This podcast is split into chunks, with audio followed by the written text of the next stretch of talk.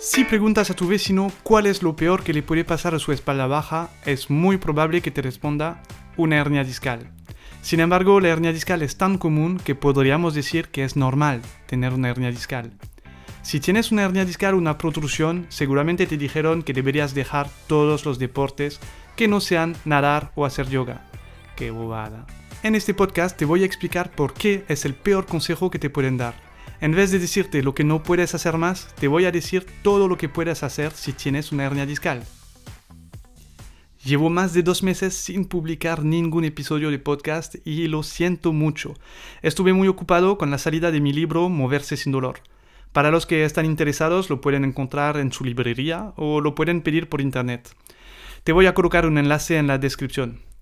Hoy vamos a hablar de un tema muy importante, la hernia discal. Pero antes de empezar, pues me gustaría que me coloques una reseña en Spotify o en Apple Podcast, donde quieras, una reseña con las cinco estrellas, me ayudará mucho. Eh, piensa que es como una manera de, de, agradecerme por todo el contenido gratuito que puedes encontrar, que sea en Instagram, en mi blog o este podcast, o en YouTube también. Ok, la hernia discal. Es importante para mí porque tengo una hernia discal desde hace varios años y tuve problemas de espalda con episodios de lumbago y de ciática, pero siempre logré volver a mi mejor nivel atlético. Y mi papá también tiene una hernia discal, en el mismo lugar, en L5S1, que es la hernia discal más común, en la parte baja de la espalda, en la última entre la última vértebra lumbar y el sacro. Ya empecé mal en la vida, porque el principal factor de riesgo en la hernia discal es la genética.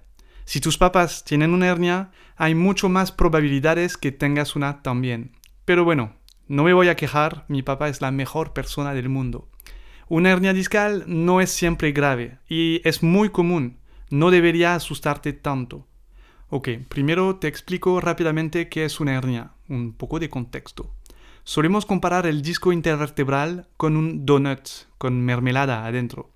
Me gusta esta comparación porque es muy visual, pero no quiero que pienses que el disco es tan frágil como una donut, como una dona o un donut, pues no sé cómo lo dices. El disco es muy fuerte, es como un neumático, pero como el neumático puede envejecer y fisurarse. Si lo maltratas o si siempre usas la misma parte del neumático, se puede romper. Pero aún esta analogía no es suficiente porque el disco es un tejido vivo que se adapta, puede sanar, puede volverse más resistente también. El disco tiene una parte central que es más gelatinosa, es lo que llamamos el núcleo pulposo, o sea, la mermelada del donut. Este núcleo está protegido y envuelto por unos anillos de fibrocartílago, es el neumático. Estos anillos están bien pegados a las vértebras, es imposible que un disco deslice. El propósito de la vida de un disco es soportar presiones, y sin presiones no tendríamos discos intervertebrales, solo tendríamos huesos. Pero no podríamos soportar las compresiones cuando corremos, cuando saltamos, cuando caminamos, o simplemente no podrían soportar la presión cuando estamos sentados. Los discos están acá para hacernos más resistentes. No es una debilidad del cuerpo, es una fuerza. En la parte posterior del disco y de las vértebras tenemos un ligamento. Es muy importante este ligamento porque va a limitar el abultamiento de los discos. Es el ligamento vertebral posterior.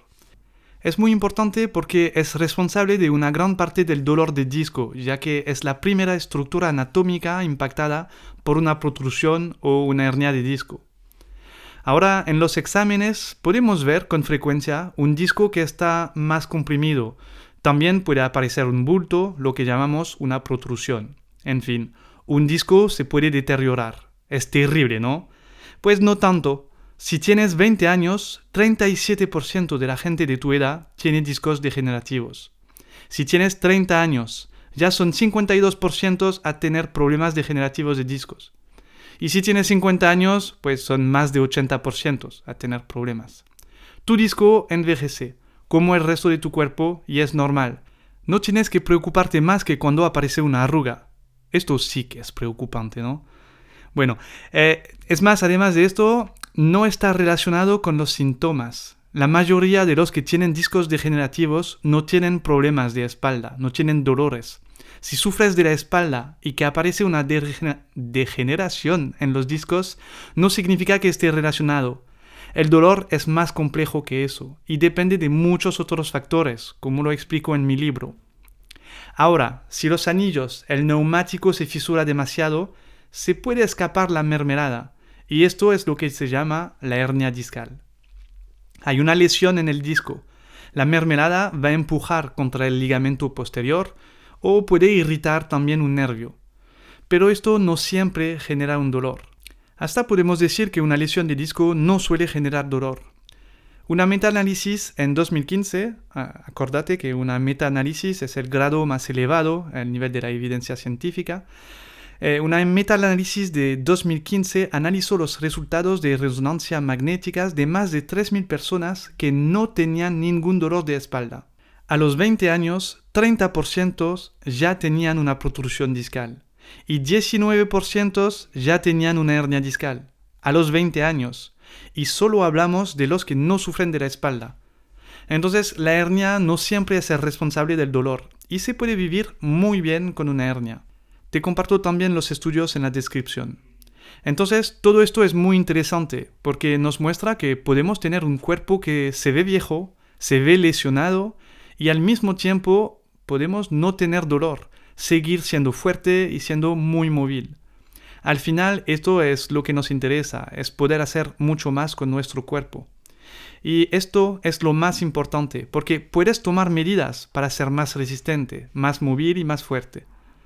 Puedes cambiar cómo te mueves, cambiar tu entorno, tu manera de respirar. El cuerpo tiene una capacidad increíble para adaptarse a los cambios y podemos aprovechar de esto. Estas lesiones aparecen porque tu espalda siempre se está moviendo en la misma dirección. Es más, siempre es la misma parte de la espalda que se mueve. ¿Qué tal si empiezo a usar un poco más otras partes de la espalda, como la zona dorsal?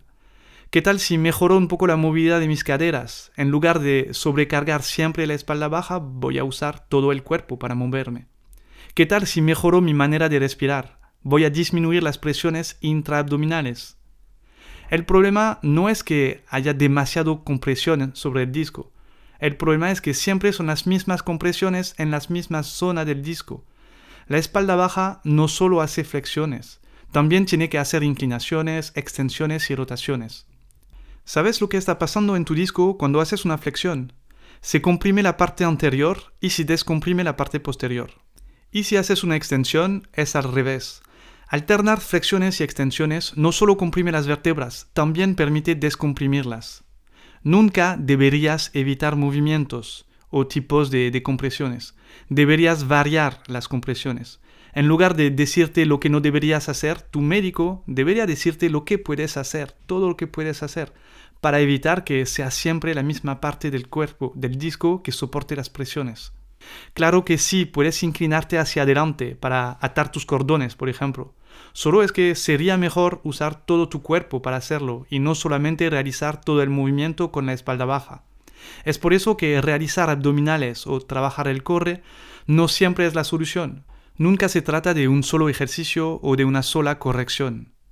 Lo que te ayudará a recuperarte de una hernia es trabajar la movilidad lumbar en todas las direcciones, mejorar la movilidad de tus caderas, de la espalda media, fortalecer los psoas, los músculos de la espalda baja, los erectores de la columna, los aductores, los glúteos, el transverso profundo del abdomen, los oblicuos. En fin, bueno, un trabajo completo.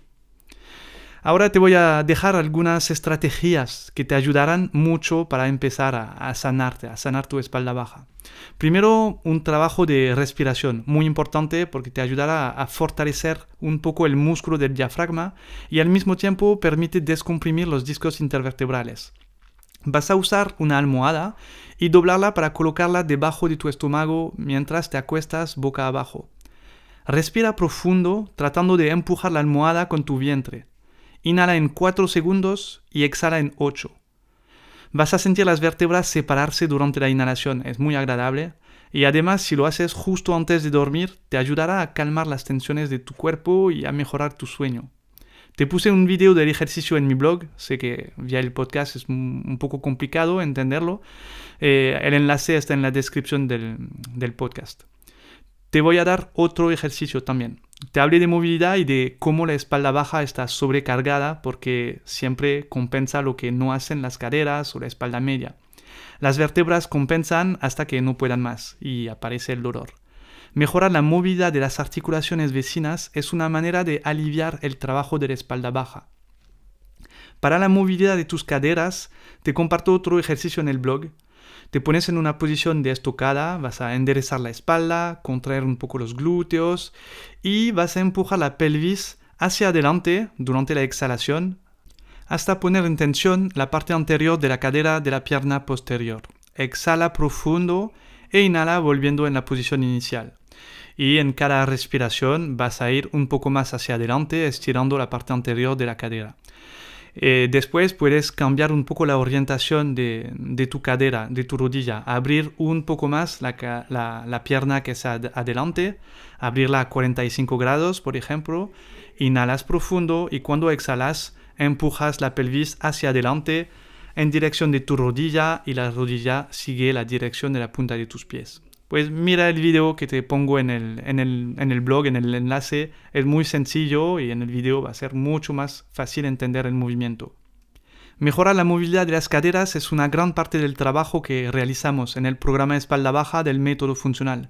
Realizamos ejercicios de rotaciones como el shin box, un ejercicio con las piernas a 90 grados en el suelo que permite trabajar las rotaciones externas internas de caderas y con todas las variaciones de este ejercicio.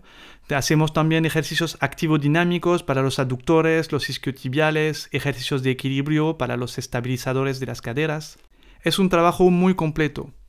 Pues también hay los ejercicios de extensiones de espalda. Son muy buenos, son muy importantes, sobre todo cuando empezamos con el dolor de espalda. Eh, son extensiones pasivas y activas también. Progresivamente empezamos a fortalecer un poco más los músculos de la espalda y son excelentes para las hernias. Al igual que las flexiones, muchos creen que las extensiones son peligrosas. Al revés, es algo que tienes que trabajar para una espalda sana. Solo tienes que hacerlo de manera progresiva. Ok, bueno, puedes pensar que todo eso es mucho trabajo, que tu espalda no lo soportara, pero no olvides que cada ejercicio tiene sus variaciones para que se pueda adaptar a cada uno. Con todos esos movimientos, no solo se trata de mejorar la movilidad, sino también de descubrir tu cuerpo, descubrir sus limitaciones y todo lo que puedes hacer. Te sorprenderá de verdad ver todo lo que eres capaz de cumplir. En el método funcional te guío paso a paso con clases guiadas para que puedas volver a moverte sin dolor. Y con tu membresía tendrás acceso a todos mis programas para sanar y para entrenar con seguridad, incluido el programa espalda. No tienes que buscar cuál es el próximo ejercicio para tu espalda. Yo me encargo de todo. Abre el video y sigue mis instrucciones y vamos. Este episodio se acabó, espero que te gustó, no olvides dejarme una reseña con 5 estrellas, es lo que me ayudará a ofrecerte más contenido gratuito, que sea en el podcast, en mi blog, en Instagram o en YouTube. Y sé que te gusta el contenido gratuito, hay mucho más en el blog, elmetodofuncional.com, eh, cada vez agrego más artículos e intento agregar todos los ejercicios que puedo. Bueno, nada, muchas gracias por escucharme y nos vemos para un próximo episodio del podcast del método funcional. Abrazo grande.